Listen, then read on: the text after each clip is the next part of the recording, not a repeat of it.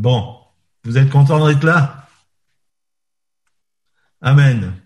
On va ouvrir la parole de Dieu ensemble si vous le voulez bien. Et notre lecture aujourd'hui sera dans Jean chapitre 8, les versets 31 et 32. Si vous avez une Bible, n'hésitez pas à l'ouvrir. Jean chapitre 8, versets 31 et 32, qui nous dit, Si vous demeurez dans ma parole, vous êtes vraiment mes disciples. Vous connaîtrez la vérité et la vérité fera de vous des hommes libres.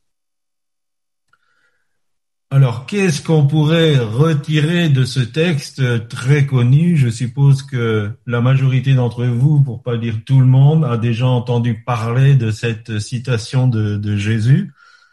Qu'est-ce qu'on pourrait retirer pour nous aujourd'hui de ce texte?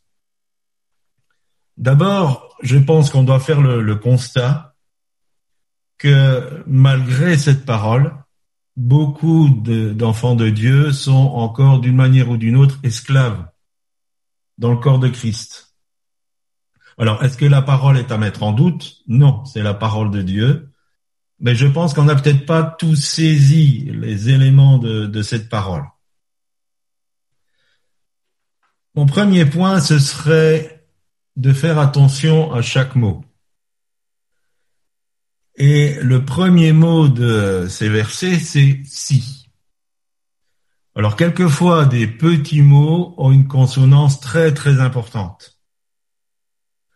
Euh, J'aime apprendre un exemple, c'est le mot mais, M-I-S. On ne se rend pas compte quelquefois derrière le mot mais, les déclarations qu'on peut faire. Parce que le mot mais annule ce qui a été dit avant je pourrais dire j'ai la foi, mais. En disant le mais derrière j'ai la foi, j'annule ce que je viens de dire. Et dans notre façon de parler, quelquefois nous utilisons des mots qui sont des déclarations. Je pense qu'on doit toujours faire très attention à notre façon de, parler. Jésus lui-même a dit, par tes paroles, tu seras justifié ou condamné. Et quand nous annonçons des mais derrière des déclarations que nous avons faites, nous sommes en train d'annuler la déclaration que nous avons faite. Le mot mais a cette importance et dans notre texte, le mot si a beaucoup d'importance parce que il conditionne tout le reste. Tout ce qui est dit par la suite est conditionné par ce si. Si sans jeu de mots, si nous euh, accomplissons ceci, nous allons entrer dans la parole de Jésus. Mais si euh, nous sommes désobéissants à ceci, nous n'allons pas vivre la promesse qui est tenue à ceci. La deuxième des choses que j'aimerais dire, c'est si vous demeurez. Alors le terme grec méno, qu'on traduit par demeurer, a plusieurs significations. Celui de rester, celui de s'arrêter, celui de prolonger son séjour, celui de persévérer.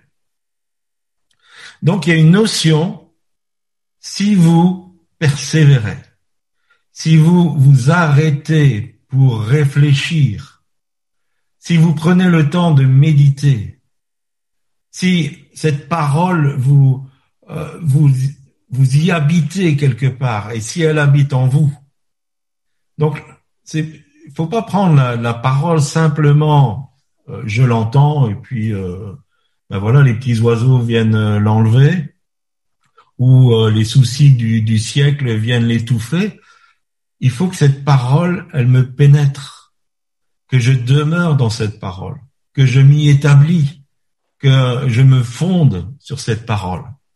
Jésus qui a dit, celui qui entend mes paroles et qui les met en pratique, sa maison est construite sur le roc.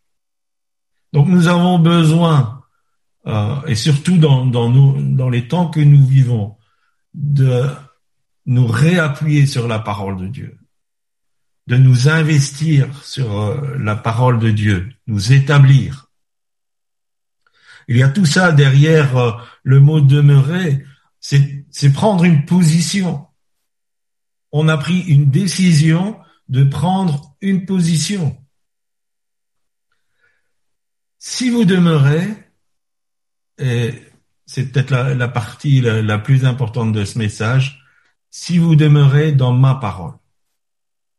Alors, euh, je vais dire jusqu'à peu, je me disais, oui, si je demeure sur la Bible. Mais c'est pas ce que Jésus a dit. Jésus a dit, si vous demeurez sur ma parole. Alors, quelle est la différence? Ça veut dire que l'essence de la vérité, elle est dans la parole de Christ. C'est d'elle d'ailleurs que vient la foi, c'est ce que nous dit euh, Romains 10, 17. La foi vient de ce qu'on entend et ce qu'on entend vient de la parole de Christ. Donc, ce qui crée la foi, c'est d'être établi sur la parole de Christ. Alors, pourquoi je, pourquoi je dis ça? Parce que sortir de cette zone pour annoncer des vérités qui ne sont pas appuyées sur la parole de Christ, c'est baser ses doctrines sur du mensonge. D'ailleurs, Jean, dans sa deuxième épître, dit au, verset 9, puisqu'il n'y a qu'un seul chapitre, que si on sort de ce que Christ a dit, on, sort de la vérité. Je ne veux pas dire qu'on doit jeter le reste de la, euh, Bible. Hein, c'est pas ce que je suis en train de dire. Je suis pas en train de dire qu'on doit jeter l'Ancien Testament. Mais la doctrine, ce qui fait la vérité que nous devons établir dans notre cœur, s'établit sur la parole de Christ.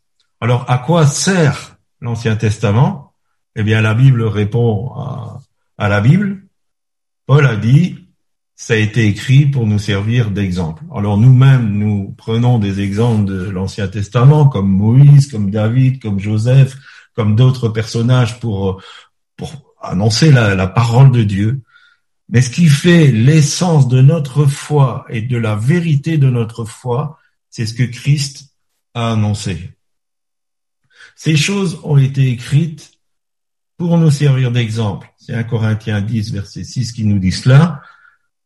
Et d'ailleurs, Jésus lui-même, si vous faites bien attention, a, a dit qu'il manquait quelque chose. Sur le sermon sur la montagne, il a dit, vous avez entendu dire telle et telle chose, parce que ça correspondait à l'enseignement de l'Ancien Testament. Mais il a dit, mais moi je vous dis. Et donc, il a ajouté à ce que l'Ancien Testament annonçait. Quand le jeune homme riche est venu le voir, Jésus l'a aimé parce que c'était un, un, Israélite fidèle, mais il a dit, il te manque quelque chose. Il te manque quelque chose. Colossiens 2.17 nous dit que c'était l'ombre des choses à venir. Alors je vous pose la question, Qu'est-ce qui est la vérité? Vous ou votre ombre? Qu'est-ce qui est la vérité? Vous, en tant que personne, ou l'ombre que vous projetez à cause de la lumière C'est bien vous. La vérité, la vérité qui rendra libre, on va le voir après, elle se trouve dans la parole de Christ. Ce qui veut dire, et là je, je mets en garde, vous savez qu'un de nos, un de nos chevals de bataille, c'est euh, euh, de résister à, à l'évangile de prospérité. Ça veut dire que tous les enseignements que vous entendez et qui ne sont pas basés sur la parole de Christ, même s'ils tirent pour vérité quelque chose qui se trouve dans l'Ancien Testament, ne l'acceptez pas. Parce que la vérité, la vraie vérité, elle se trouve dans ce que Christ a dit. Tout y est. Toute la volonté du Père pour nous. Toute la façon de se manifester du Père pour nous. Tout le chemin pour accéder au salut, à cette vie abondante, à cette sécurité, à cette liberté qu'il y a dans l'évangile se trouve dans la parole de Christ. Et bien sûr, dans les apôtres, qui ont propagé la parole de Christ Et Jésus a dit, faites de toutes les nations des disciples et enseignez-leur l'Ancien Testament, enseignez-leur, vous pouvez pas me répondre, tout ce que je vous ai prescrit. Tout ce que je vous ai prescrit, moi, le Christ. Alors, si on continue dans, dans nos deux versets, il est dit que celui qui demeure dans la parole de Christ est vraiment son disciple. Le Seigneur ne veut pas de sympathisants. Je ne sais pas ce qui vous a amené au Seigneur. Je ne sais pas pourquoi vous êtes là cet après-midi. Je ne sais pas quelle est votre euh, expérience chrétienne où elle en est. Mais je peux vous dire une chose, c'est que Dieu cherche pas en vous des sympathisants. Il ne cherche pas en vous des gens qui disent euh, oui, ce que Jésus a dit, c'est chouette. Euh, oui, je vais à l'église parce que voilà, c'est ce qu'il faut faire. Dieu cherche en vous des disciples. Dieu cherche en vous des gens qui veulent mettre en pratique sa parole, qui veulent être à son service, qui veulent consacrer leur vie à Christ. Ils cherchent pas des croyants, ils cherchent pas des chrétiens, ils cherchent pas des sympathisants, ils cherchent des disciples. Et nous avons besoin de, des disciples. Ce qui veut dire aussi, c'est un mot qui n'est pas très agréable aujourd'hui, si je suis disciple, c'est que j'accepte une certaine discipline. Ça veut dire que je m'engage à me discipliner, à corriger les choses qui ne vont pas, à orienter ma vie d'après les préceptes de Christ. Et si les vrais disciples se reconnaissent parce que ils sont appuyés sur, euh, parce qu'ils persévèrent dans la parole de Christ, ça veut dire aussi que s'il y a des vrais, il y a des faux. Et qu'il y a des faux disciples. Alors, ne voyez pas dans, dans cette façon de, de parler euh, de la méchanceté de ma part, ne, voyez pas euh, que je suis là pour vous contrarier et gâcher votre dimanche après-midi, mais beaucoup s'illusionnent, beaucoup, beaucoup, beaucoup s'illusionnent parce qu'ils croient appartenir à Christ, mais ils ne sont pas disciples. Et beaucoup croient que bon, ils seront sauvés quand même. Un jour, j'étais j'étais dans la rue et puis je faisais de l'évangélisation et puis j'ai rencontré un jeune et on a commencé à discuter. Et il m'a dit oh, ben je verrai bien quand je serai mort. J'ai dit ben écoute, qu'est-ce que tu penserais de quelqu'un qui va à la gare, il voit un train, il monte dedans et après quand le train est parti, il demande où il va. Elle m'a dit ce serait, je vais pas vous dire le, mot qu'il a dit, j'ai dit, mais tu fais la même chose. Je veux pas t'insulter, mais tu fais la même chose. Si nous pensons, bon, Dieu est bon, euh, on verra bien après et tout ça, nous avons tout faux. Et notre éternité avec ou sans Dieu est trop importante pour qu'on prenne les choses à la légère. Donc si vous êtes aujourd'hui encore un, un croyant, un chrétien, un sympathisant, je vous invite à devenir un disciple et à vous établir dans la parole de Christ, à entrer dans cette vérité qui émane de la parole de Christ. Alors là, nous venons à la promesse. Vous connaîtrez la vérité.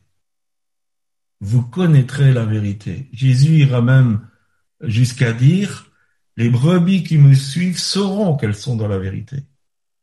Il y a une connaissance qui devient une, conviction que nous sommes dans la vérité. La vérité n'est pas un concept, mais c'est une personne. Vous savez, euh, Pilate, quand il a répondu, il a interrogé Jésus, euh, Jésus lui a dit, euh, tu connaîtras la vérité, mais il a dit, c'est quoi la vérité?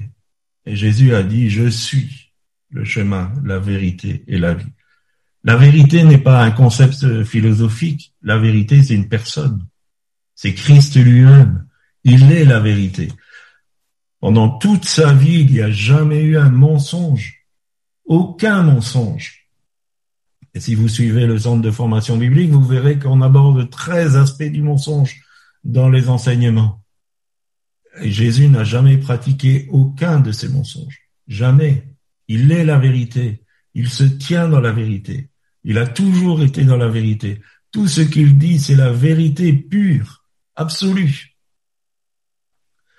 Alors, connaître vient du grec euh, comprendre, percevoir, sentir, mais euh, pour les frères qui étaient avec nous en réunion avec euh, Jean-Pierre, Jean-Pierre nous a dit Jésus, il n'a pas parlé en grec, il apparaît en, hébreu ou peut-être en araméen.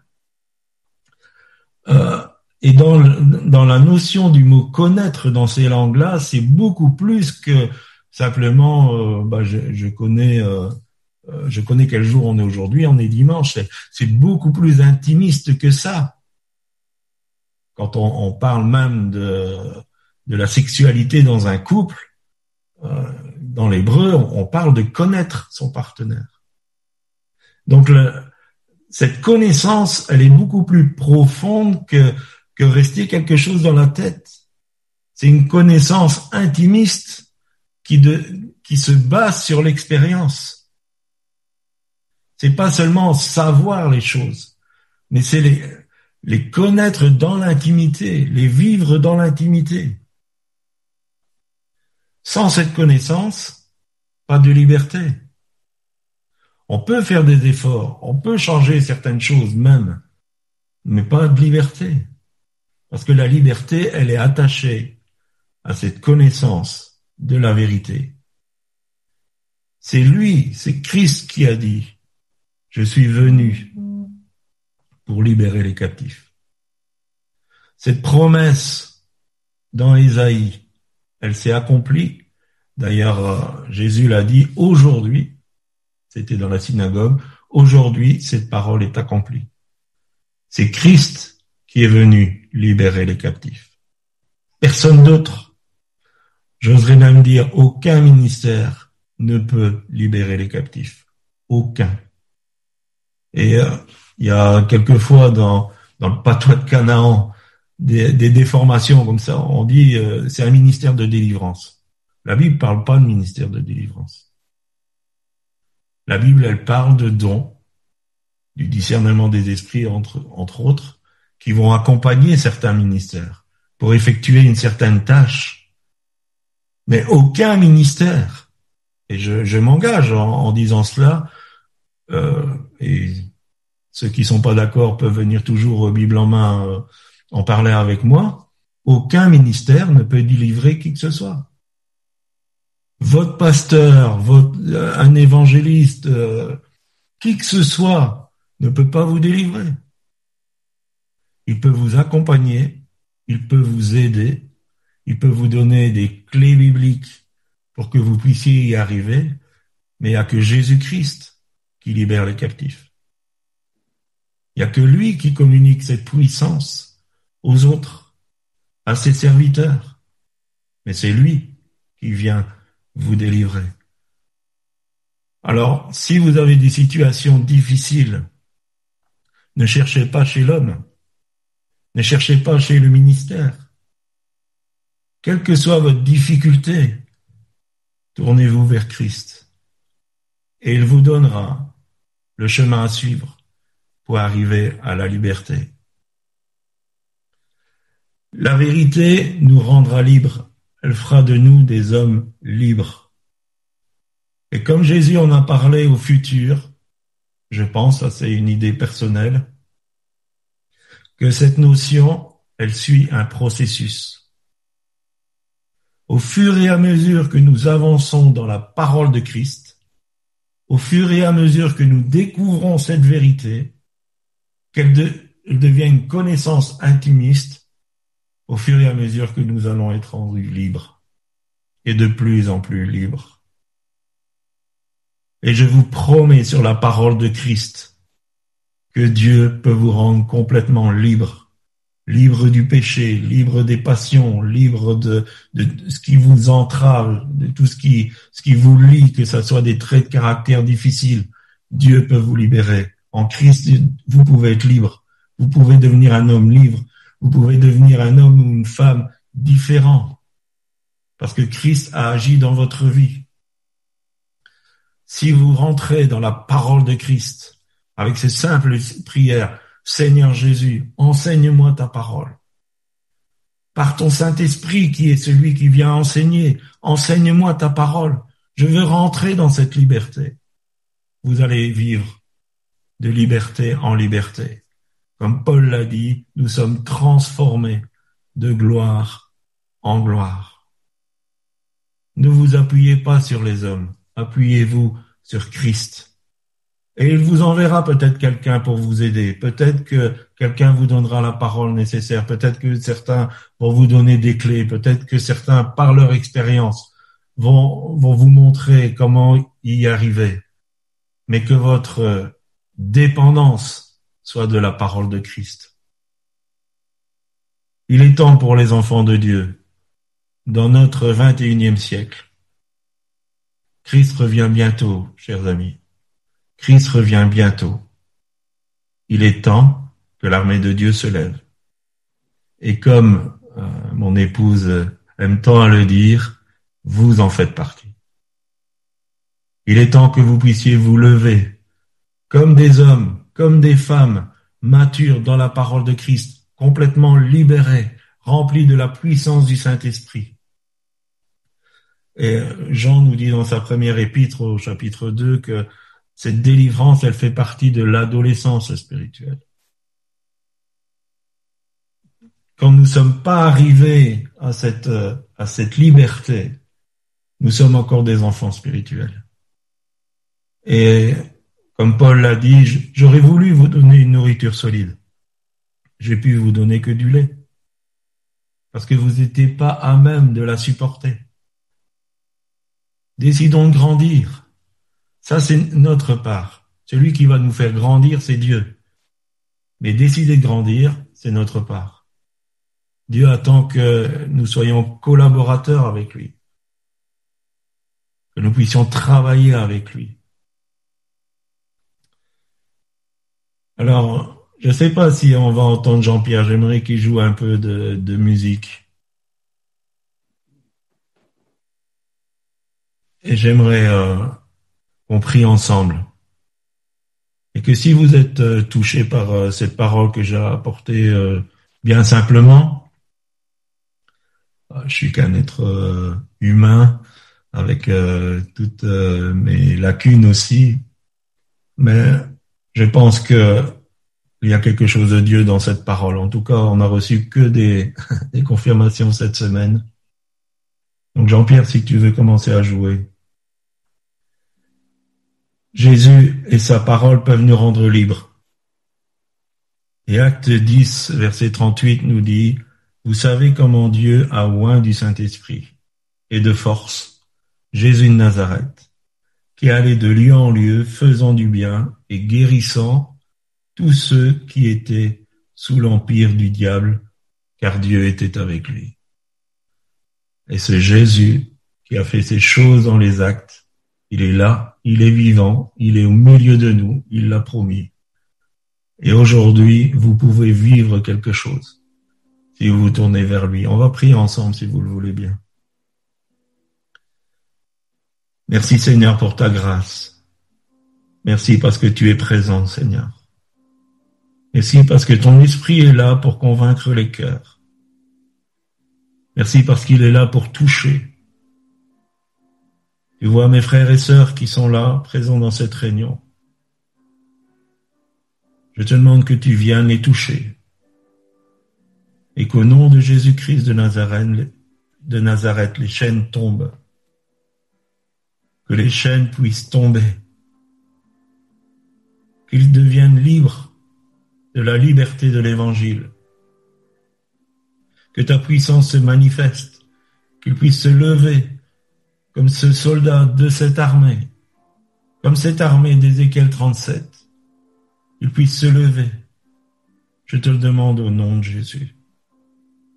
Manifeste-toi, Seigneur, et fais accompagner cette parole par des signes, des prodiges et des miracles.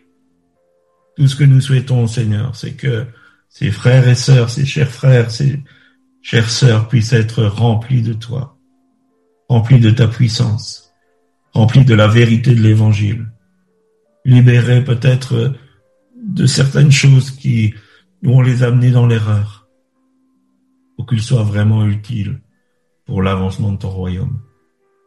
Nous te bénissons au nom de Jésus. Merci Seigneur. Amen.